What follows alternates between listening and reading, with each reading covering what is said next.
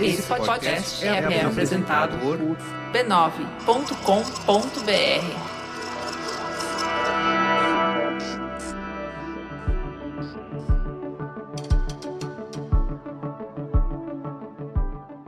quando eu olho sempre para o futuro, e eu sou muito otimista com relação a ele, o quanto o fator humano é quem está por trás é, de tudo isso. E vindo de uma, de uma empresa, vindo de uma tech, eu tento, eu tento ao máximo trazer esse fator humano para a mesa, porque são essas pessoas que vão usar as plataformas. Olá, eu sou a Juva Lauer. E eu sou Carlos Merigo. E esse é o Código Aberto, o seu podcast de conversas francas com os profissionais mais influentes do mercado para discutir o que eles pensam sobre o futuro da mídia, da tecnologia e da comunicação. E nos seis episódios dessa temporada, que é apresentada pelo Facebook, a gente fala do futuro dos negócios e do marketing na era dos dados. E como não poderia ser diferente, também vamos descobrir como a pandemia acelerou a transformação digital das empresas. O papo de hoje é com a Débora Anitta, que é atualmente diretora de marketing para negócios do Facebook na América Latina. Ela construiu a carreira na ponte entre agências e clientes, passando por diversas empresas e trabalhando com grandes marcas dos mais variados setores. E aí, Merigo, como é que foi esse papo? Bom, a gente falou bastante sobre o histórico, né, a carreira da Débora, que foi começou em, nas grandes agências de publicidade do Brasil. Ela também esteve aí nos dois lados do balcão, né? Ela trabalhou é, como agência e como cliente, né, em grandes clientes, o que ajudou a moldar bastante o olhar dela é, para o negócio. E ela entrou no Facebook justamente fazendo essa interação aí, né? É, com as agências de publicidade. Então ela tem bastante experiência nesse sentido. E também conversamos, obviamente, sobre como que as plataformas, né, as ferramentas do Facebook, né, Facebook, Instagram, WhatsApp, é, estão ajudando as empresas na transformação digital é, e a fazer negócios, né? Principalmente nesses tempos aí de pandemia. A gente vai escutar esse papo logo após o recado do Facebook.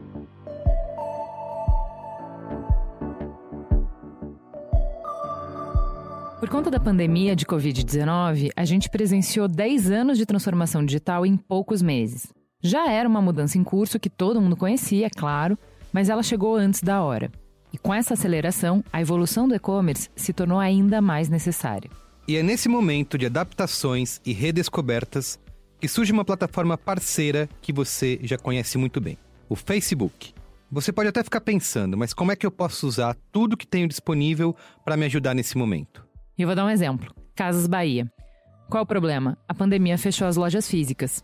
E a solução? Levar todo mundo para o WhatsApp.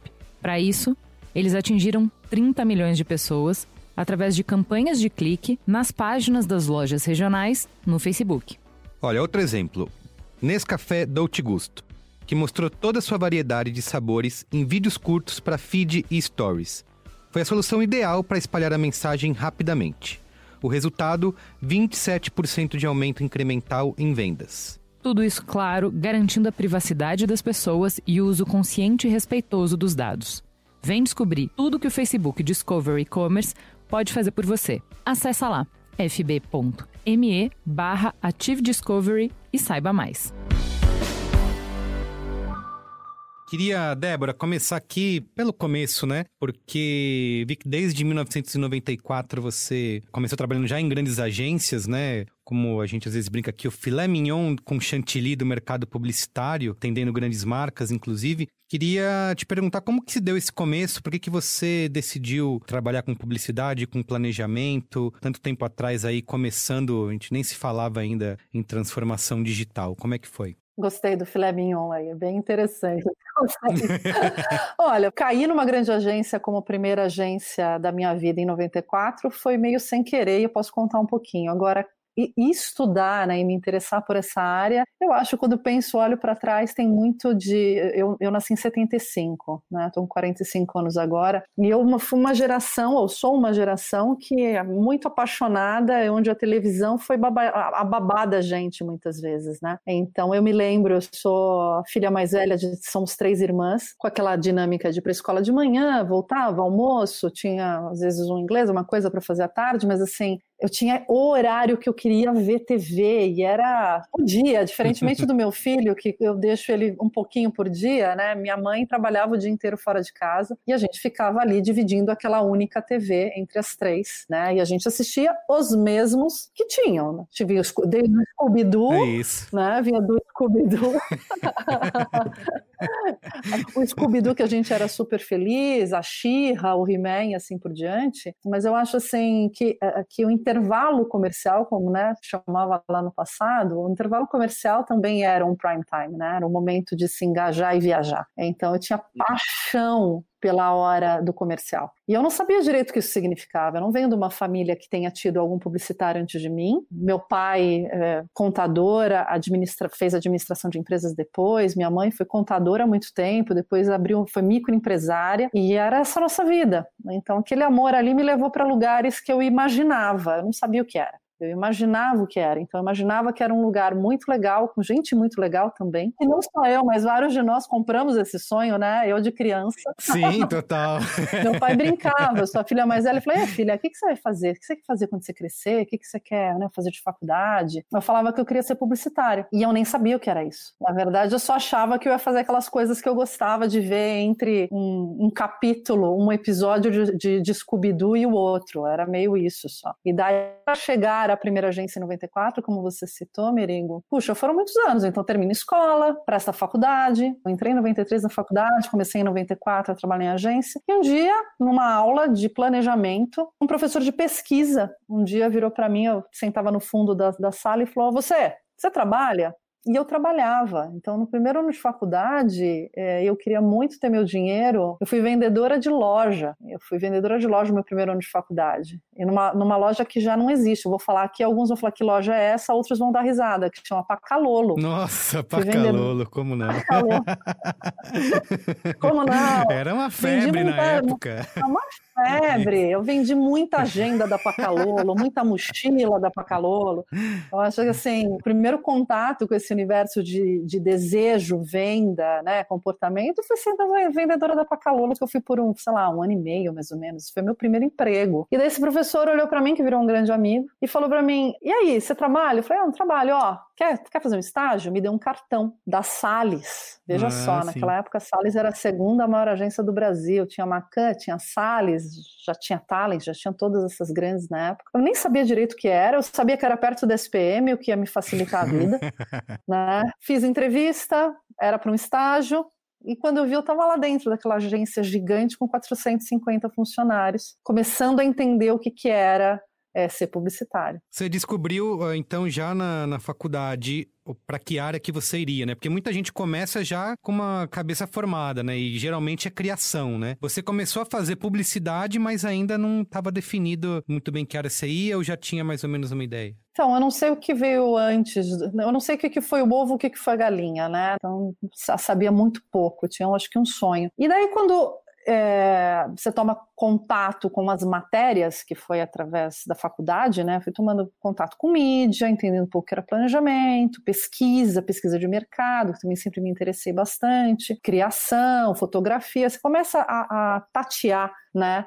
E a, naquela época, pelo menos, a experiência acadêmica era bastante distante da experiência real de dentro de uma agência, né? Eu não sei o quanto isso ainda é fato, mas era bastante bastante distante, sem dúvida nenhuma. E ali eu via que, assim, mídia, eu tinha amigos muito melhores do que eu, e eu olhava e falava assim, putz, Excel nunca foi minha parada. Eu falava assim, eu acho que era por, esse, por exclusão, na verdade. Tipo assim, putz, esse negócio de, de, Excel, essa galera aqui é muito melhor do que eu. De criação, né? Naquela época, os, os enfim, todos os recursos eh, digitais, criativos não existiam. Eu até brinco, eu falo para minhas equipes, sempre falo, eu fiz uma faculdade, me formei sem usar a internet para isso. A gente se forma essa turma em 96, eu me formo em 96, mal usei internet, eu não usei internet na Sim, faculdade. É. Não tinha, tinha e a gente estava falando da SPM que tinha estrutura, né? Então, assim, tinha, uma, tinha um computador na biblioteca, veja bem, que você tinha que marcar horário para poder entrar. é muito gostoso olhar para trás e falar assim: caramba, a gente sobreviveu e, e, foi dando certo. Mas era, a gente não tinha esse recurso. Então, mídia era um por exclusão, assim. Criação, tinha, tinha a turma, uh, na nossa turma tinha uns caras muito bons, nossos amigos até hoje, uh, que queriam porque queriam, eles tinham uma certeza tão absoluta que eles queriam criação, e eu não tinha essa certeza absoluta.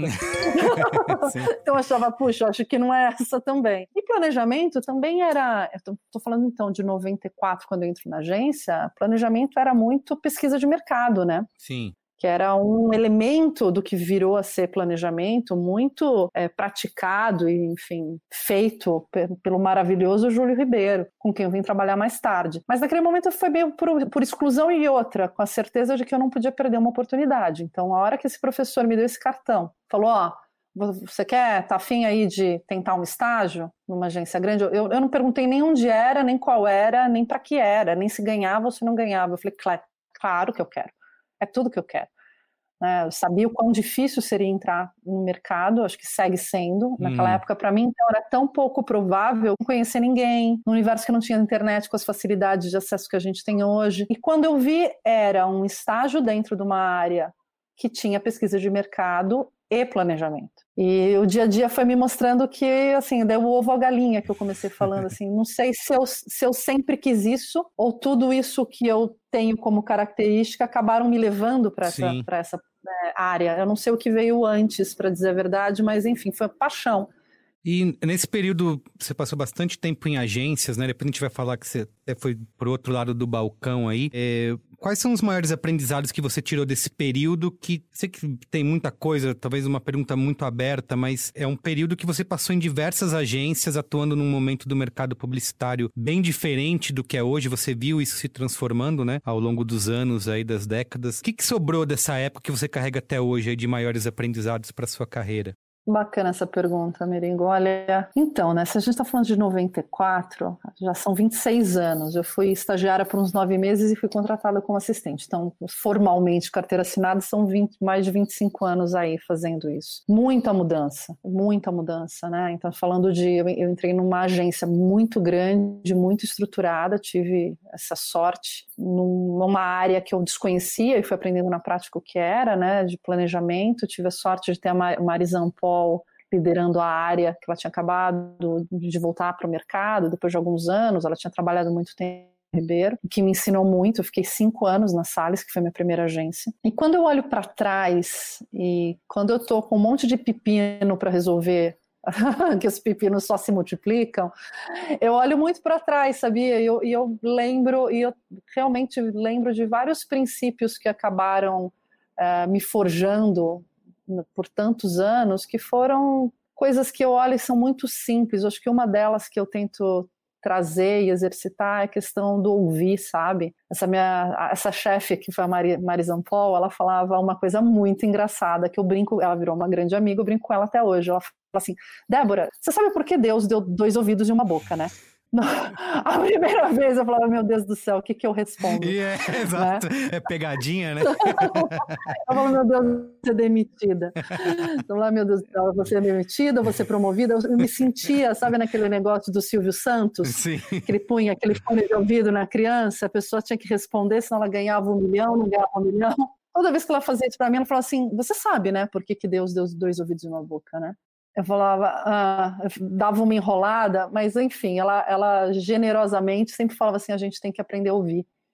E ela falava isso lá quando eu tinha, imagina, 18, 19 anos, alguém que trabalhou com pesquisa profundamente, trabalhou com planejamento, o planejamento, né, que fundamentou o planejamento que a gente tem no Brasil, que foi a escola, a escola do Júlio Ribeiro e uhum. da Talent, antes na MPM Lintas, que ela trabalhou também com ele. E isso é uma coisa que nunca me largou, assim. E outra coisa que também a Mari me ensinou muito nesses meus primeiros cinco anos, assim, a barriga no balcão, sabe? É, vão pra rua, eu me lembro de várias situações que ela falou assim: ó, amanhã de manhã vem com roupa que dá para sujar, a gente vai para o Largo 13 de Maio. E eu sabia bem onde era o Largo 13 de Maio, porque de onde eu vinha e onde eu morava era bem perto dali. Imaginar que a, a, a vice-presidente de planejamento da Salles, a, a gente ia pegar o busão e ia para Largo 13, pra, lá para o Largo 13 de Maio para fazer para entrevistar as mulheres no ponto de ônibus para falar sobre a Avon, por exemplo, Sim. que é um, é, um, é um, exemplo real, tá? É, para ver como elas passam o batom, o que, que elas têm na bolsa e tudo mais, assim, essa coisa de nunca, não importa o, o quão chique é o escritório,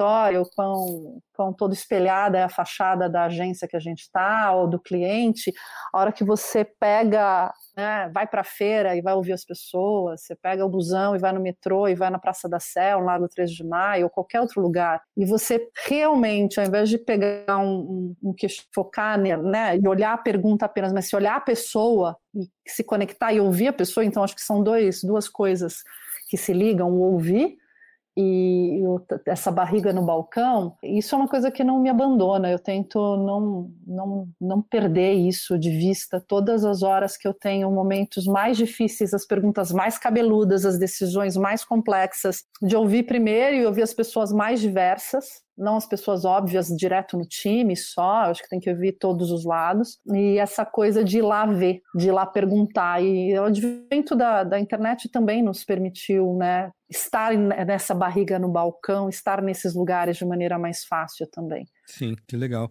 É, tem, acho que como a gente falou, né? Você passou por diversas mudanças, né? Começou a trabalhar com publicidade muito antes de internet, de se falar em transformação digital. E hoje a gente vê um cenário bem diferente para as agências, né? É, além das empresas, de, das grandes empresas de tecnologia, é, as grandes é, consultorias de comunicação também entraram na jogada. Eu sei que essa é uma pergunta de um, nem de um milhão, mas de um bilhão de dólares. É, mas como que você vê a situação das agências hoje, a preparação delas para a transformação digital? Você acha que elas conseguiram se reinventar nesse caminho? Que futuro que você vê nesse, é, no mercado hoje? Para as agências full service, né? Que a gente sempre teve, né? Que eu até já ouvi você falar que é uma jabuticaba brasileira, né? Essas é, agências. É, é isso aí. Elas vão continuar sendo assim, vão ser cada vez mais especialistas, enfim. Você tem uma, uma visão desse futuro? Acho que tem um pouquinho, sim. O Brasil, eu falo mesmo, né? A gente tem um modelo jabuticaba, onde esse full sim. service, onde a gente não tem as agências de mídia e agências criativas divididas, né?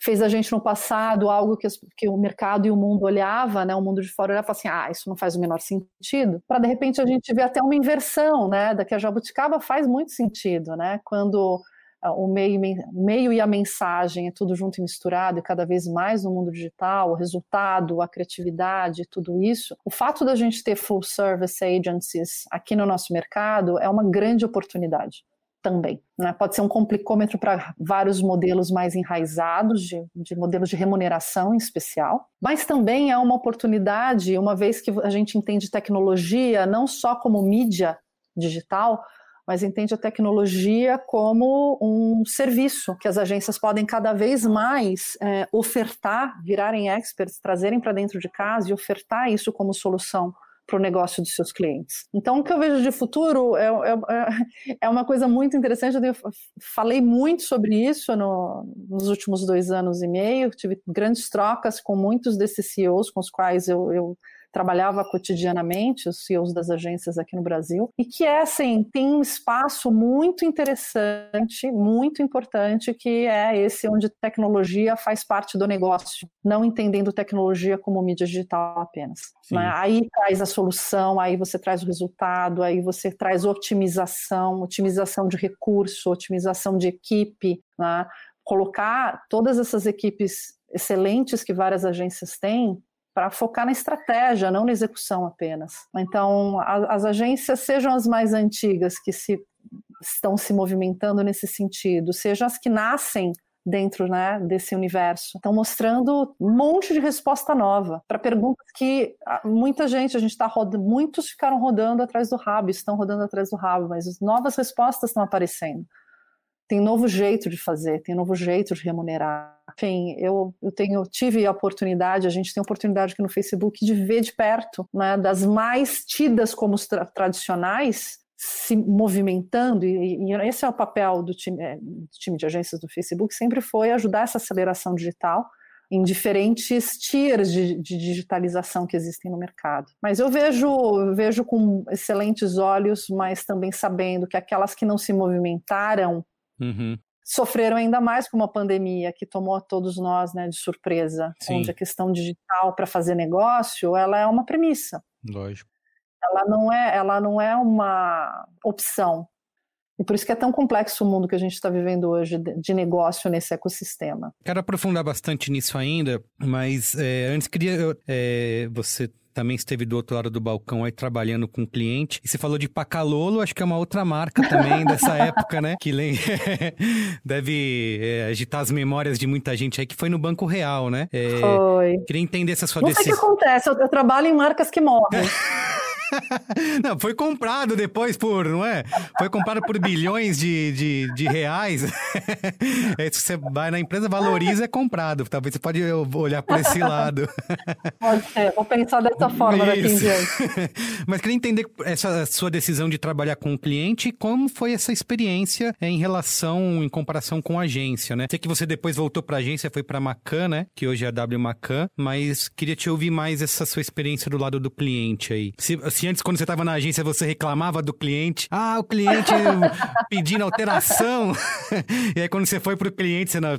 Veja bem, tô, agora estou entendendo mais como é que foi. Olha, é, é, um bom ponto, é muito louco, porque eu recebi a proposta de trabalhar, enfim, Banco Real era um dos meus clientes. Naquela época eu estava ah, na Liu Lara, trabalhando em planejamento, tinha Banco Real, tinha, eu tinha Banco Real, Natura e Grupo Alpargatas como meus clientes diretos. E na momento, uh, eu recebi a proposta do, do vice-presidente de marketing, que era o, Fernando, Fernando Egídio Martins, que era meu cliente. Então, ele era meu cliente para quem eu apresentava, aprovava, que reclamava, que não reclamava e tudo mais, e fez a proposta de eu me juntar ao time de marketing do, do Banco Real. Naquela altura eu tinha 10, eu tinha 10 anos de carreira. Eu recebi essa proposta e eu fiquei assim, ai, ai, ai, o que, que eu faço? E daí aquela, foi, aquela, você pega um papel, eu pego um papel, anoto prós e contras, tento tentar ser minimamente racional, mas no final o que manda mesmo é o coração e o estômago, né? Então fiz, fiz o meu papelzinho da, do sim e não. E assim, naquela altura eu já trabalhava quase quatro anos com o Banco Real como minha conta, né?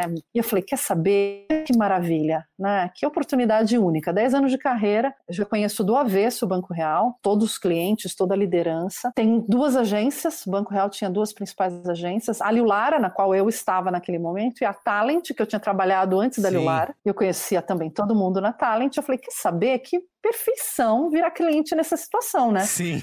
você conhece o cliente, você conhece a agência que vai atender o cliente, você conhece ambas as agências que atendem o cliente. Eu falei, nossa, não poderia ter melhor oportunidade para eu aprender o que, que é isso, sentir a dor que é também a dor é delícia, que é ser cliente. E fui ser, eu era superintendente da área de publicidade, e que tem, meu, e, daí você vai para operação, né? Então, do dia para noite, o céu da área de estratégia, que naquela época tinha muito menos operação do que hoje, fui para uma área de operação total. Você tinha os briefings, você tinha os planos de mídia, você tinha as campanhas, aprovar as campanhas, briefar as campanhas, é, o dia a dia com a agência, com a Talent, com a Lilara. E, meu, me forjou loucamente, Sim, foi, foi doído os primeiros. É, os, eu me lembro dos três primeiros meses de falar: ai meu Deus do céu, o que, que eu fiz da minha vida? Sim, imagino.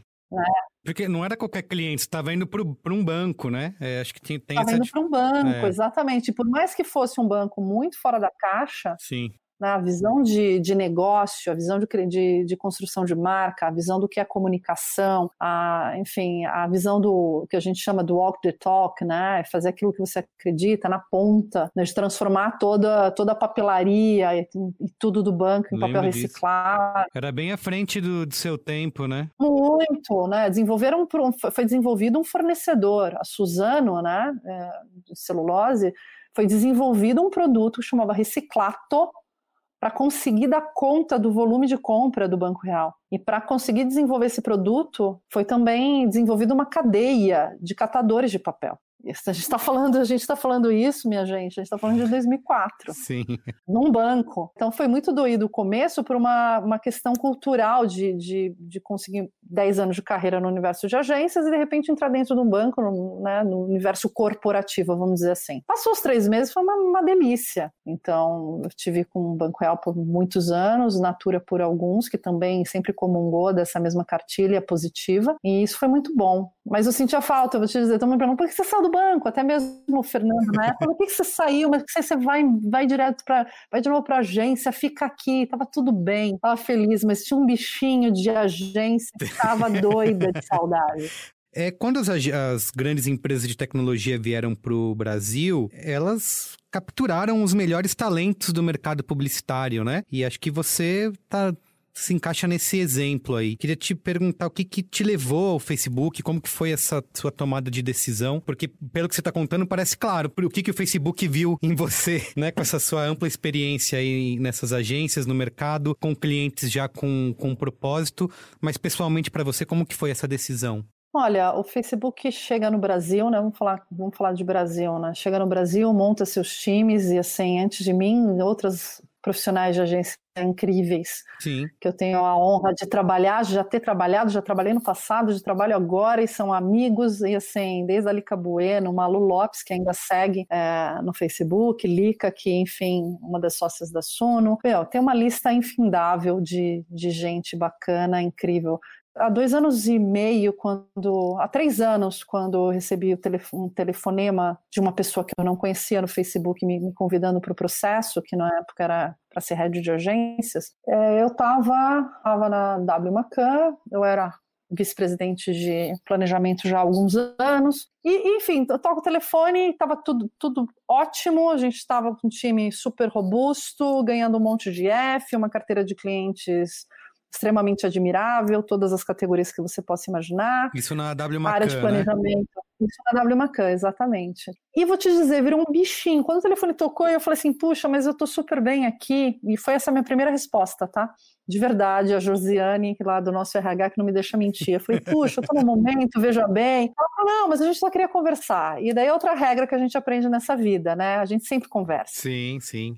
A não ser que tenha alguma questão ética forte, que você fala assim, Deus me livre por nada nesse mundo. Mas conversar você não nega, é. Mas a gente, a gente sempre conversa. Eu falei, não, Josi, vamos conversar. E foi muito interessante, porque eu comecei o processo de conversa com, com o Facebook curiosa, né? Eu acho que, na verdade, eu sou uma pessoa bem curiosa, mas assim, comecei super curiosa. Eu falei assim, por que você está falando comigo? Uhum.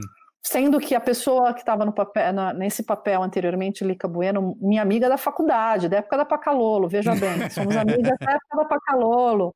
Eu falei assim, cara, a Lica, meu, Master of the Universe da mídia e tudo mais. Eu falei, cara, que, que interessante, eu sempre fui professor de estratégia. E as conversas foram caminhando, e eu, dessa conversa com a Josiane, eu conversei com alguns outros é, líderes do, do Facebook do Brasil, depois da América Latina, depois global, e eu fui, eu fui me apaixonando pelas conversas. Porque eu queria, eu falei assim, eu, eu realmente acredito, né, que quando alguém te chama para uma posição, um processo de entrevista, não é sobre você ser aprovado, né? É sobre essa conversa tem que ser bom para os dois. Os dois estão ali tentando ver se tem tem caldo ou não tem caldo. E quanto mais você vai ficando mais velho, mais, mais tempo você tem de bagagem, mais você entende que o quanto essa conversa é importante. Não é sobre se você vai responder direito uma entrevista ou como você se sente na entrevista, como se sente com as pessoas daquela entrevista, como se sente com a cultura daquela empresa. E eu fui realmente durante o processo que foi longo, sei lá, eu acho que demorou seis meses, foram quase seis meses de conversa. Eu fui me interessando pelas conversas e eu comecei, no momento que eu vi que eu comecei a vislumbrar que tipo de coisas eu faria, eu falei, pronto, agora tomara Deus que eu entre, porque agora eu quero. Porque foi isso, a hora que eu comecei a me enxergar, falando, cara, dá para fazer isso, isso, isso, eu faria desse jeito, eu faria com essas pessoas. Daí eu falei, pronto, ferrou, né? Eu sabia que tinha um mercado inteiro concorrendo, um monte de gente incrível, então eu falei assim, ferrou, e agora? Assim, bom, I'll do my best, eu vou fazer, vou falar a verdade sempre, vou falar, fazer do jeito que eu acredito, vou fazer minhas perguntas, e se for para ser, vai ser, e eu acho que vai ser muito bom. E enfim, depois de quase seis meses de conversa, veio a, a proposta. E era isso. Eu falei assim, puxa, eu acho que eu não tenho, assim, se for ruim vai ser bom. Essa era uma frase que não saía da minha cabeça. Sim. e você é, recentemente mudou de cargo, né? Você, eu até fiz aqui tentei pegar a tradução aqui. Você é diretora de marketing para negócios do Facebook na América Latina, é isso? É, o nome, o nome é assustador. Isso. Eu demorei uma semana para decorar o nome em inglês. Verdade, eu tinha uma. Esse mundo, eu pus um post-it aqui do lado do computador, porque daí todo mundo veio me perguntar coisas e eu tinha que gravar. Global Customer Marketing. Sim. Director for Letal. E eu fiz um post-it, colei aqui durante umas três semanas, porque eu ainda respondia a rede de agências. Sim. Afinal, não mudei de empresa. Sim, né? sim. Diferente. E para traduzir toda vez que tem, assim, a gente tem alguma entrevista, alguma coisa, o pessoal colocava o nome em inglês e falou, gente, é muito ruim isso. Então, assim, do jeito que a gente traduz, e que eu acho que melhor traduz o que é o papel, é essa área, a área de marketing de negócios. Assim, a área de marketing, mas os clientes são é, B2B. Né? Não estou fazendo marketing, comunicação para consumidor final, para isso temos outro time, com excelentes profissionais no time, e eu, eu lidero esse, o time de marketing de negócios para América Latina há amanhã três meses. Olha só. amanhã, amanhã completando três meses. Então conta como é que é o seu dia a dia hoje e o que, que faz esse time. Nossa, meu dia a dia, meu dia a dia não vou, não vou te contar em detalhe que você não vai aguentar. Meu dia a dia é uma loucura. Mas o que, que a gente faz nesse, nessa área né, de, de marketing de negócios ou Global Customer Marketing? E falando de América Latina, primeiro que são todos os mercados que a gente está presente na América Latina, desde a gente está falando México, a gente está falando Miami também está dentro desse, dessa região para gente. Uh, daí a gente tem Brasil, Chile, Argentina, Colômbia, Peru, enfim, a gente tem bastante coisa, são vários mercados sob minha responsabilidade. Um time grande que a gente tem, eu tenho quatro frentes é, que a gente chama assim, uma de economic impact, de, de impacto econômico, que é muito sério para a gente. Eu acho que é um dos grandes motivos que eu queria muito essa vaga é ter esse olhar do, do, impacto econômico no pequeno negócio lá na ponta, naquela senhora que anuncia 30 reais por uhum. mês para vender bolo. E o quanto a gente faz essa roda girar junto com ela, com o trabalho dela, a gente ajuda essa roda a girar. Né? Eu tinha muito interesse já antes, antes de estar nessa posição com relação a esse trabalho, então a gente tem essa frente de Economic Impact. A gente tem a frente dos outros clientes, então a gente está falando prioritariamente do universo de agências e universo de anunciantes. Né? E daí a gente está falando de, de pequenas, médias e grandes agências. A gente está falando de pequenos, médios e grandes anunciantes no Brasil. Então a gente tá, faz toda, a gente trabalha junto com os outros times, porque a gente não faz nada sozinho, mas a gente faz as, as estratégias dos lançamentos, as nossas campanhas, as nossas estratégias para o negócio, o apoio das estratégias e lançamentos pro, dentro junto dos nossos times de vendas. A gente faz os grandes eventos do Facebook, né? Quem não conhece aqui no Brasil, o Facebook Summit, uhum. por exemplo, é um, de, é um deles, é um deles apenas. A gente tem isso para todos os mercados na América Latina e que o intuito é sempre a gente conseguir é, chegar nesses, nesses nossos clientes clientes, né, nesses customers, nos nossos clientes, pessoa jurídica, e que eu brinco com o time e falo assim, isso é só uma, é só uma, umas, umas letrinhas, porque no final do dia o nosso papel, quando a gente representa Facebook, Instagram, WhatsApp, Messenger, é falar com pessoas. Sim com crachá sem crachá, né? Uhum. A maneira que eu vou falar com esse, com esse público é, é falar sobre a pessoa que usa o Instagram no dia a dia para fazer os seus stories, mas é a pessoa que está uh, ah, olhando para essa marca como um canal né, uma ferramenta, um canal, um instrumento de negócio também. Então não é só uma coisa ou outra, a gente faz as duas coisas juntas ao mesmo tempo. Então, por isso que a minha vida está bastante doida. Três meses você está você tá no, meio, no meio do furacão ainda, mas está muito bom. Estou gostando pra caramba. Você contou sobre a pequeno, médio, grande anunciante, né? Então, estava acostumado a trabalhar com grandes marcas e agências, né? E aí agora você tem esse um, um trabalho que você falou, até a vendedora de bolo ali que vai gastar é 100 reais para fazer um anúncio, é, ela também vai poder, ela também vira sua cliente, né? É... Absolutamente. Como que você Gastar vê... 30, não falei nem 100, nem, nem 100, 30 reais. Falei 30 reais, veja só. Como que você vê o papel do Facebook nessa democratização da publicidade, né? Que antes era uma coisa super restrita, né? Quem que queria, sei lá, criar um anúncio, né? Precisaria procurar uma agência, ter uma verba de milhões de reais, né? Não tinha acesso, né? Eu lembro de, na época de agência, era isso, você media né, o tamanho das agências pelo volume que o, que o cliente, que o anunciante tinha para investir é, de, de verba de mídia, né? E aí você tem tem as redes sociais, o Facebook, com uma série de ferramentas, né, é, e novidades e possibilidades de que qualquer um possa entrar lá com 30 reais e criar sua própria campanha. Enfim, como que você vê esse espaço? Como que o Facebook muda esse jogo aí é, da publicidade, onde todo mundo pode, entre aspas, competir? É, eu acho que essa é uma grande fortaleza das ferramentas, né? Essa é uma grande fortaleza das nossas ferramentas e é uma coisa que eu queria, eu, assim, sair do time de agência foi muito difícil para mim, pelo amor, pelo assim, a agência que não sai de dentro de mim, pelos clientes, pelos amigos, mas vir para essa nova área, ela me traz essa possibilidade, né, de falar com a dona Maria, sim, que é, abriu o negócio dela sem ter um website. O negócio dela foi aberto através de um perfil no Facebook, onde ela aprendeu a colocar uh, 10 reais né, para ver, vou, vou colocar 10 reais e ver o que acontece.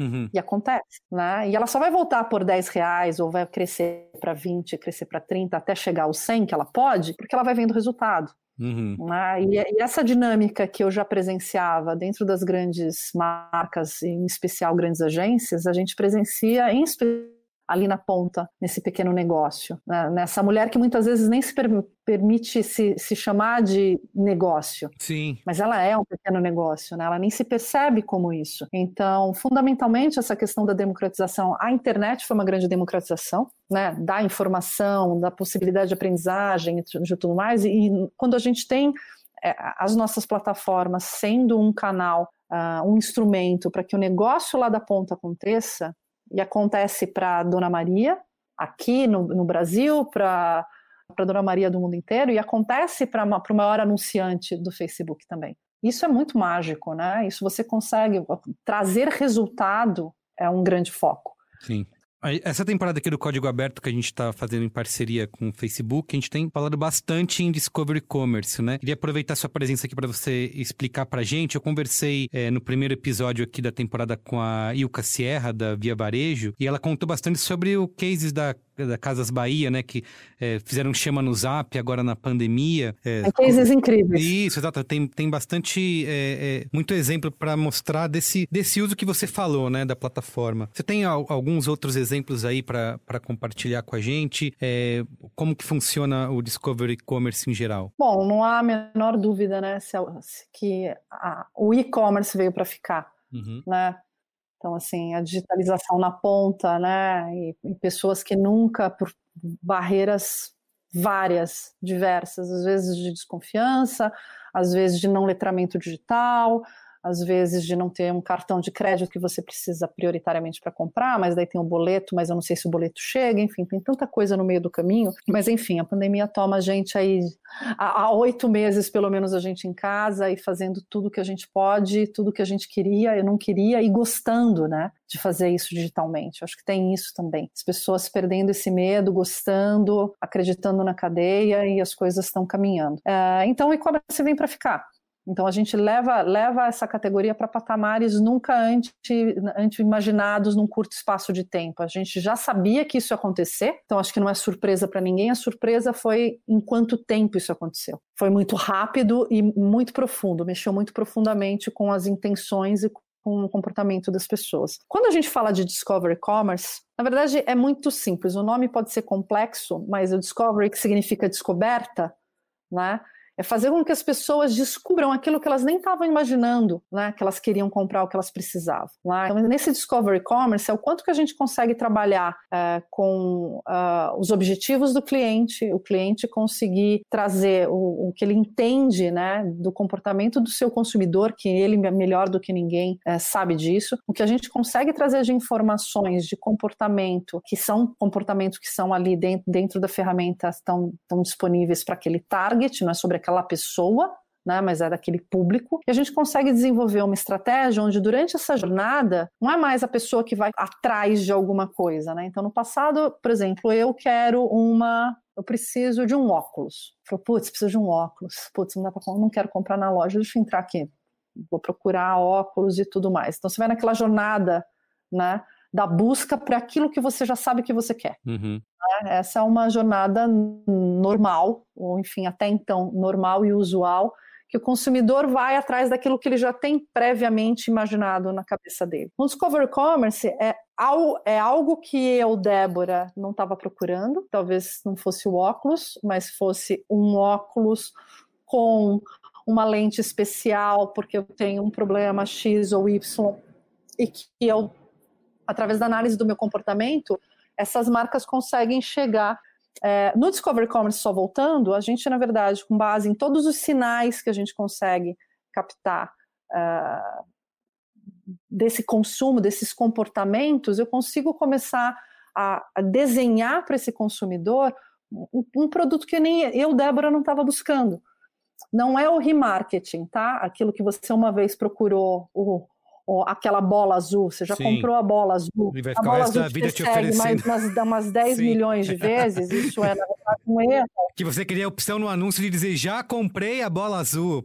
Pode, né?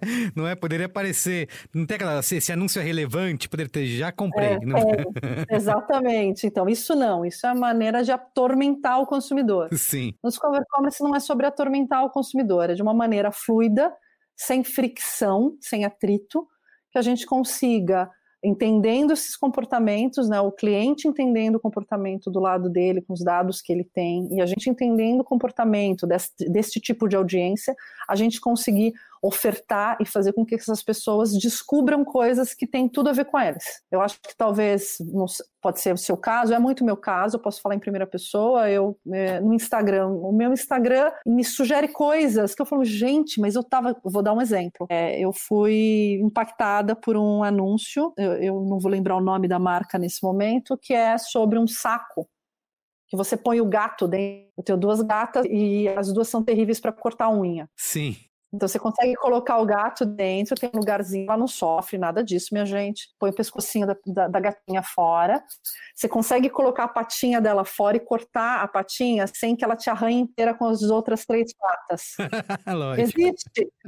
Existe. Um dia, esse, nesse Discovery Commerce, alguém entendeu perfeitamente, apareceu, eu falei, não é possível, é Deus falando comigo.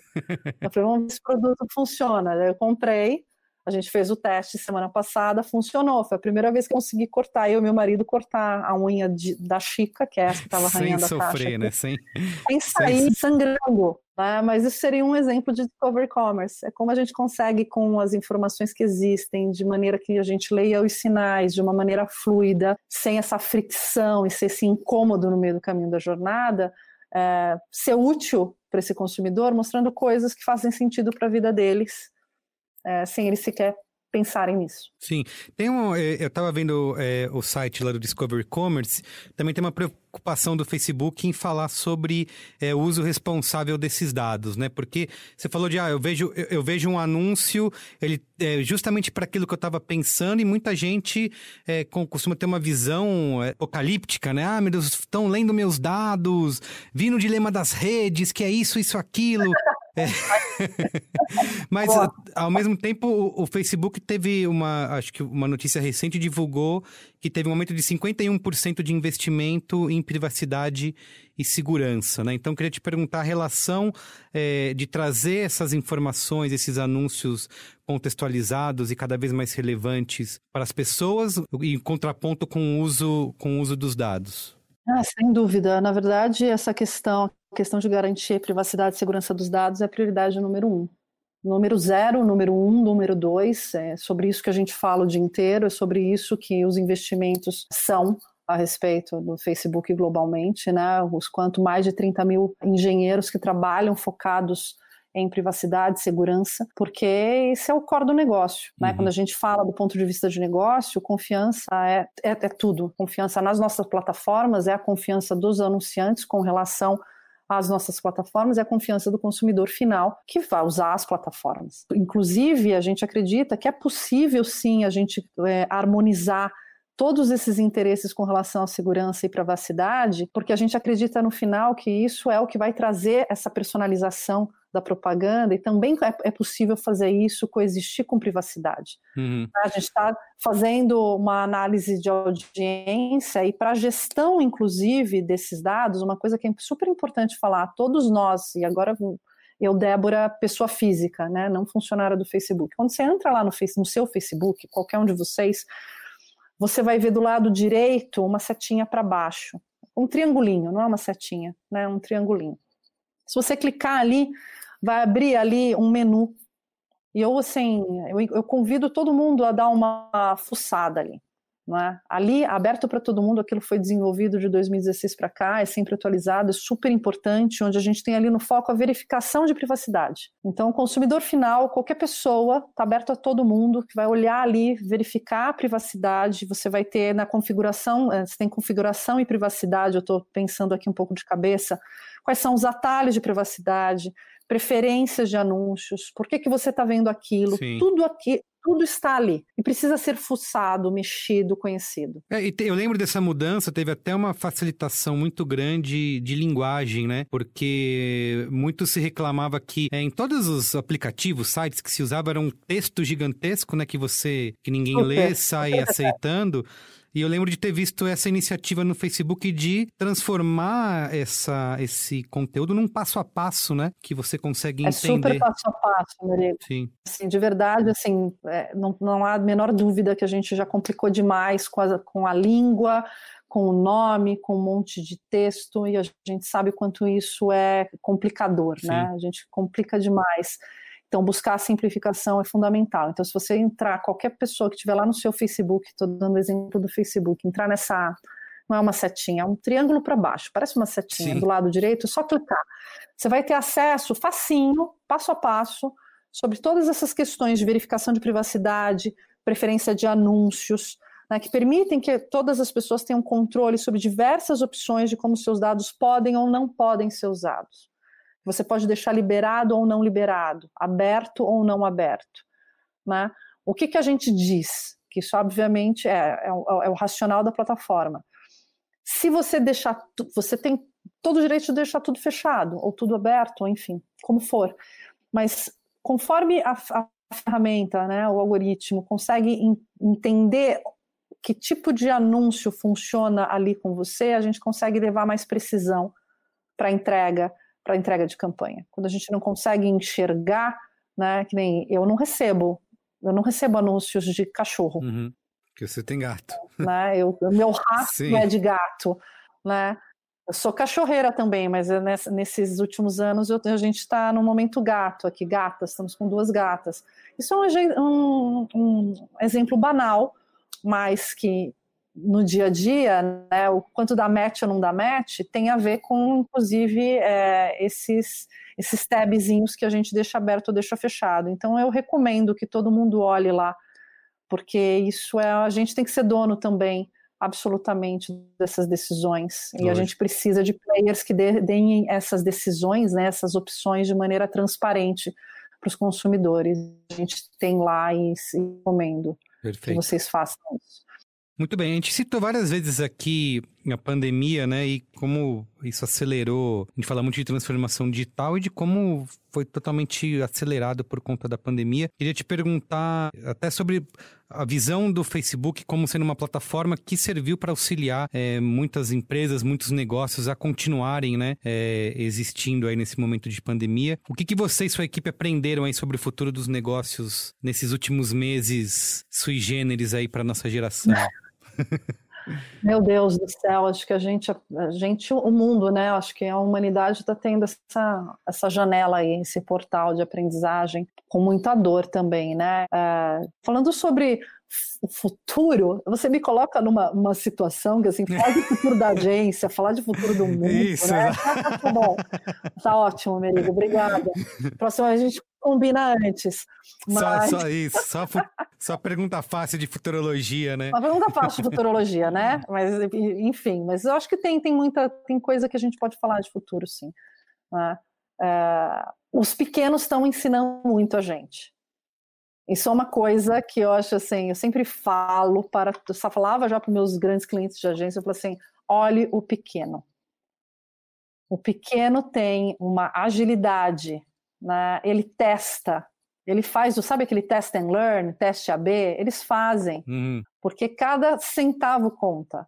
Né? As plataformas são perfeitas para isso, para testar e a gente entender o que, que dá mais resultado. Né? Aprendam com o pequeno, a agilidade do pequeno, o encurtar hierarquia de decisão. O teste, para mim, é uma coisa incrível, o quanto o grande ainda faz pouco teste, ou faz muito menos teste do que poderia fazer. Né? É, presenciamos como o pequeno resol resolveu a vida, inclusive vendendo no WhatsApp.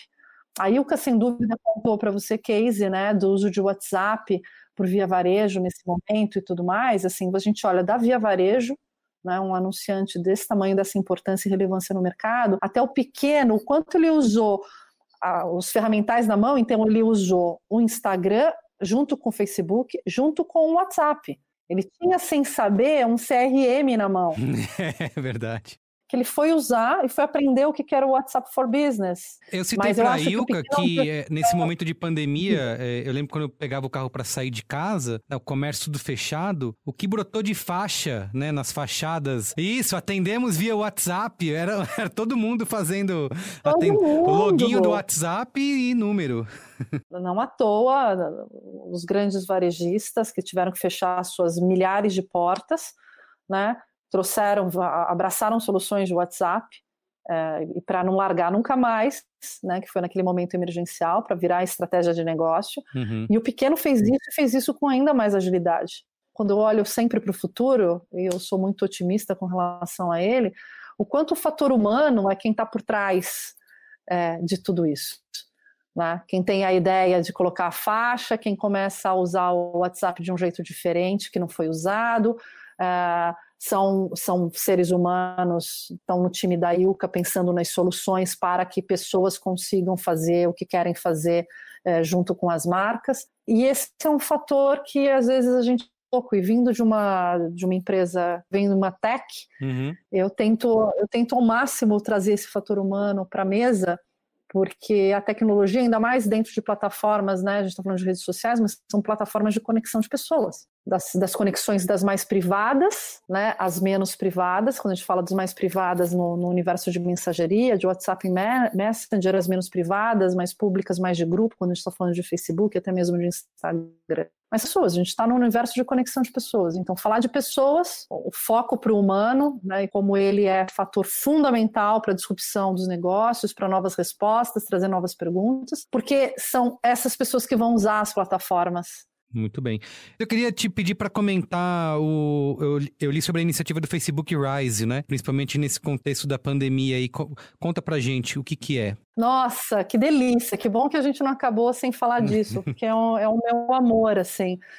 Rise nasce no Brasil, pelo Facebook Brasil, no time de agências, Agência Brasil. Isso começou de uma provocação numa reunião, eu acho que é, é gostoso contar um pouco isso. A gente estava numa reunião em março, assim que todo mundo fechou, a gente fechou no dia 13 de março, as agências fecharam entre 13 e 16 de, 17 de março, na verdade, e a gente começou né, a estar tá em contato com todas as agências, desmarcar as reuniões presenciais, passar para o digital, e a gente começou, eu falando, falando com vários CEOs, o meu time falando com todo mundo também, e eu fiquei, comecei a ficar muito muito triste, porque cada, cada conversa que eu tinha, mesmo na primeira semana de, de fechamento, vamos chamar assim, ainda bastante começo de tudo, Sim. as minhas conversas para saber como que vocês estão, vocês já, já estão todo mundo em casa, como que a gente vai operar e tudo mais, vinha junto a conversa, puxa, a gente está cortando gente. Sim.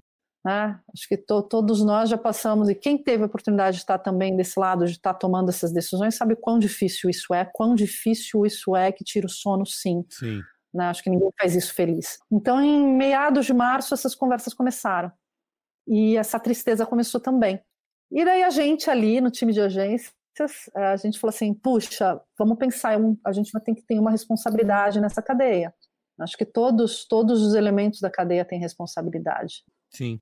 Né? A hora que essa, esse mercado se esvai por esses talentos que não estão, e não estão não por falta de talento, por um contexto é, maior, como é uma, uma crise dessa, cara, todo mundo perde, né? O mercado perde, né? a criatividade perde, os negócios perdem. Então a gente começou a se provocar o que, que a gente pode fazer como Facebook para conseguir suportar é, essas pessoas que estão sendo, enfim, demitidas nesse momento. E a gente sabia que a volta para o mercado dessas pessoas demoraria pelo menos um curto, médio, médio prazo, né? Por conta dos números uhum. que a gente via de, de, quedas de investimento e tudo mais, a gente falou, meu, a gente quer que essas pessoas não, não continuem uh, sendo atualizadas, treinadas, sentindo parte, porque muitas vezes quando você é demitido ou você não está formalmente dentro de uma agência, você perde acesso aos novos produtos, aos novos lançamentos e tudo. E a gente falou, não, a gente não quer olhar, olhar para o crachá. A gente quer olhar para as pessoas que são profissionais desse ecossistema, profissionais publicitários do, enfim, prioritariamente de agências. E naquele momento a gente começa a trabalhar com outro time, time de marketing, que agora é meu time, e a gente começa a puxar outros times. A gente, todo mundo começou a falar assim, não, a gente precisa fazer alguma coisa. E foi muito lindo, porque eu acho que é, é disso. Naquele momento de, uma, de um desconforto, um monte de gente se uniu. Não, obviamente, não estava no nosso pipeline, não era um projeto previsto para o ano. A gente conseguiu fundos, investimento, pessoas, e a gente organizou o RISE. O RISE é lançado, então, dessa conversa em meados de março, é lançado em 14 de julho no Brasil. A gente tinha o objetivo de ter 500 pessoas. Uhum. A gente falou, ah, quantas pessoas? Ah, a gente vai ter umas 500 pessoas, a gente faz treinamentos, treinamentos presenciais não, né? Com a gente ali presencial treinando, com a nossa equipe a gente é, faz certificações, e as certificações são super importantes, né? Sim. As certificações de mídia digital, de é, media buying, é, planning, buying, certificação de market science, certificação criativa, que também é uma novidade. E muita gente veio nesse bonde do bem, assim, né? A Miami Med School faz parte também dando aula. E quando a gente viu dos 500 pessoas que era o nosso objetivo, eu falei assim, não, todo mundo falava, tá bom, Débora, mas você acha que quantas pessoas? Eu falei, ó, eu garanto que 500. A gente tem quase 3 mil. Caramba. As 500 pessoas foram, os 500 pessoas foram batidas acho que nos primeiros 24 horas. E a gente bateu esse número muito, muito grande, é, muito maior do que a gente imaginava, para nossa felicidade e também para nossa tristeza, né? Sim. Porque de repente a gente falou: não, a gente precisa continuar e vamos continuar dando todos os treinamentos que você pode imaginar. E tem treinamentos, inclusive, que estão no Rise, e assim, para quem está ouvindo a gente se, se interessar, mandar para alguém e tudo mais, é um grupo aberto. Então você vai no Facebook lá, você procura Rise, Rise escreve R-I-S-E, e vai ter Rise FB, então Rise FB, você vai entrar lá. Então a gente tem agendas semanais de todos os conteúdos, todos os treinamentos, todas as conversas, tem daí tem mentoria, tem bate-papo, tem treinamento de RH, tem um monte de coisa tem vagas postadas. Muito bom. Só que não acabou por aí. Outra coisa muito legal, daí também de uma outra conversa com o André Ataíde, que é do time de agências, comigo, né, no time de agências, ele falando de uma iniciativa, falou assim, puxa, a gente se provocando com relação à diversidade e inclusão, e ele falando da iniciativa, do que ele estava pensando para a comunidade negra, e que era inicialmente treinamentos para 20 pessoas, enfim, conforme a gente conseguiria, né, fazer naquele momento, o Rise ia ser lançado e a gente conversou. Falei, é, vamos fazer o seguinte, isso tem tudo a ver com Rise. Rise é sobre é, inclusão, né? E a gente conseguir fazer essa roda girar para todo mundo, vamos tentar pôr isso debaixo do Rise. Batata, a gente lançou agora, dia 12 de novembro aqui no Brasil, dentro do Rise, tá, que chama Potência Preta. Potência Preta, a gente está com parceria, trabalhando junto com a gente, Afro Hub, Indique Uma Preta, Instituto Gueto e a CUFA. Que legal. Onde a gente está iniciando, é muito legal, um projeto maravilhoso, a gente está tão orgulhoso dele, a gente está iniciando com 600 vagas para treinamento, né, um treinamento sério, certificação, a gente está fazendo treinamento de market science, a gente tem um, um, treinamento de marketing digital e a gente quer fazer essa roda girar para essas pessoas treinadas também a gente consiga fazer a absorção delas no mercado de trabalho. Então a gente está trabalhando com Coursera, com, enfim, com todo o nosso time para que esses 600 primeiros também a gente consiga ajudar em colocação, eu nem diria recolocação, porque para muitos deles seria o primeiro emprego dentro da, desse ecossistema nosso. Muito bom. Para a gente encerrar, infelizmente, porque eu tinha mais um monte de pergunta aqui, mas não vou tomar muito mais seu tempo. Queria te Imagina. perguntar sobre a Débora além do trabalho, né? Eu vi que você mergulha, luta taekwondo, pratica hipismo, é mãe do Miguel. Eita, tá vendo? Aí a gente as nossas pegadas, né? queria, queria saber como você faz para caber tudo isso em 24 horas. O que, que você gosta de fazer quando não tá pensando em trabalho? Eu sou apaixonada por cavalo, apaixonada por hipismo. Esse foi sempre a paixão, esporte da minha vida. Até três anos atrás que eu fiz uma cirurgia na cervical, eu fiz uma cirurgia no pescoço. E não por causa do hipismo, tá? foram coisas separadas, mas eu tive que fazer essa cirurgia um pouco séria no pescoço. Coloquei cinco pinos e uma placa. Nossa! É, mas deu tudo certo, tá tudo bem. E ali foi um divisor de águas de falar assim: caramba, uma das coisas que eu mais gosto de fazer na vida, que era andar a cavalo, mas eu não gostava só de andar a cavalo, eu gostava de saltar. então, saltar, o médico falou, não pode mais saltar, Débora. Falei, não, mas nem um pouquinho. Falei, não pode mais saltar, Débora. Eu tô achando que você estava só caminhando, andando, caminhando tranquilamente. Não, era só, era saltar, você tá saltando. Não, de saltar, sempre achei a coisa mais linda do mundo. A primeira vez que eu consegui saltar, eu falei, meu Deus do céu. E era uma paixão. Só que agora eu não posso mais saltar. Então, assim, como eu não sei brincar, eu tenho medo de subir num cavalo e tentar saltar e dar ruim. Sim. Então, eu não, eu não monto mais. Arriscado. Eu não sei brincar. Então, assim, pismo faz parte da minha, da minha biografia passada, ele não faz parte mais hoje. Quem sabe eu consiga dar umas andadas. Quando ficar mais velhinha, Isso. que mesmo que eu queira não dar pra saltar, eu volte a andar a cavalo. foi uma. Sim, foi aquela hora que você não aguenta mais fazer nada na academia, você não aguenta mais fazer Sim pilates, não aguenta mais fazer nada, e tinha, tem uma academia de taekwondo do lado de casa, e comecei a fazer, me apaixonei. O Miguel, que passou correndo aqui, que tem 10, 11 anos, começou com 3 anos, porque eu já fazia, que e vai legal. tirar a faixa preta. Olha só. Bonitinho, é, vai tirar a faixa preta e ser orgulho da mãe mergulhar a paixão porque o meu marido me levou para mergulhar e assim mergulhar a dois meu, é maravilhoso recomendo assim vão mergulhar minha gente é outro outro paraíso outro planeta outro universo que a gente pouco vê. Mas hoje para falar a verdade assim é uma, uma reconexão eh, esses oito meses também tem sido se tem sido uma loucura tem sido um privilégio de reconexão com coisas que eu nunca tive poss possibilidade de fazer. Verdade. Eu nunca fiquei oito, oito meses com meu filho em casa eu nunca almocei todo dia com ele, jantei todo dia com ele, vi, vi como é ele fazendo lição de casa, isso nunca aconteceu. Sim. Então, a, a Débora de hoje que não faz um monte de coisa que gosta, porque todos não estamos podendo, vamos dizer assim. Por outro lado, tem uma reconexão com isso, com a casa, com, com aspirar a, a casa todo Sim. dia, com cozinhar. É. é almoço e jantar, somos é. cinco em casa. Hoje, hoje eu fiz lentilha, tava uma delícia. amanhã eu tenho que pensar se eu vou fazer feijão. E a nossa maravilhosa Neide, que está sempre aqui, sempre esteve com a gente, sempre meu, trabalhou aqui em casa e permitiu que eu estivesse trabalhando até sei lá que hora e tudo mais. Ela também não tem vindo há oito meses, porque Sim. o filho dela trabalha em um hospital. Olha a gente está distante nesse momento, segue recebendo seu salário, que merece a cada. cada brinco com o Miguel, né? Eu tive possibilidade nesses oito meses de ensinar meu filho a lavar louça, Sim. lavar roupa, arrumar a cama do quarto dele, que era uma coisa que ele saía de manhã para a escola correndo, e ah, então não arrumava. Então, assim, essas coisas parecem banais. Sim, passo por isso também, com roupa jogada no chão. Ah, tá vendo? Eu tô, eu tô nesse processo de, o que, que, é mais difícil? que, que é, é, tão difícil, né? Você jogar roupa no chão e ao mesmo tempo. Tudo bem, dobrar é um outro, é um outro passo, né? Vai aprender ainda a dobrar. Ah, mas, é, mas só pegar a Miguel roupa e deixar em cima da cama. Miguel virou um expert de assim, dobrar roupa, e você vê que é um, é um aprender mesmo, né? A gente até brinca, ele, ele arruma a cama dele super bem, ele arruma todo dia, ele dobra a roupa dele.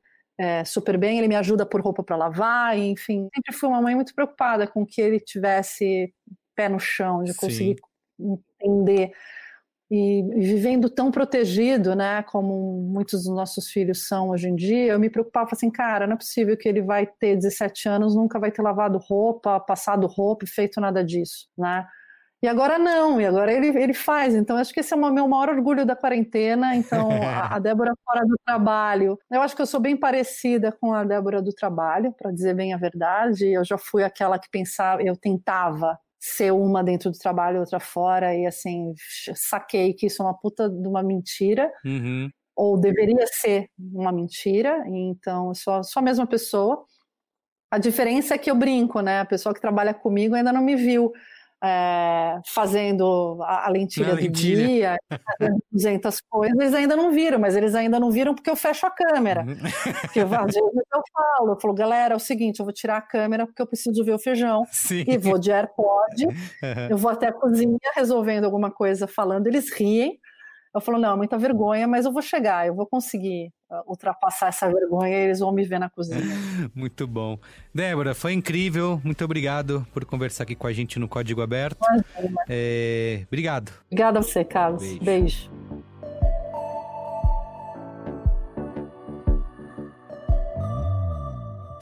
O Código Aberto é uma produção B9.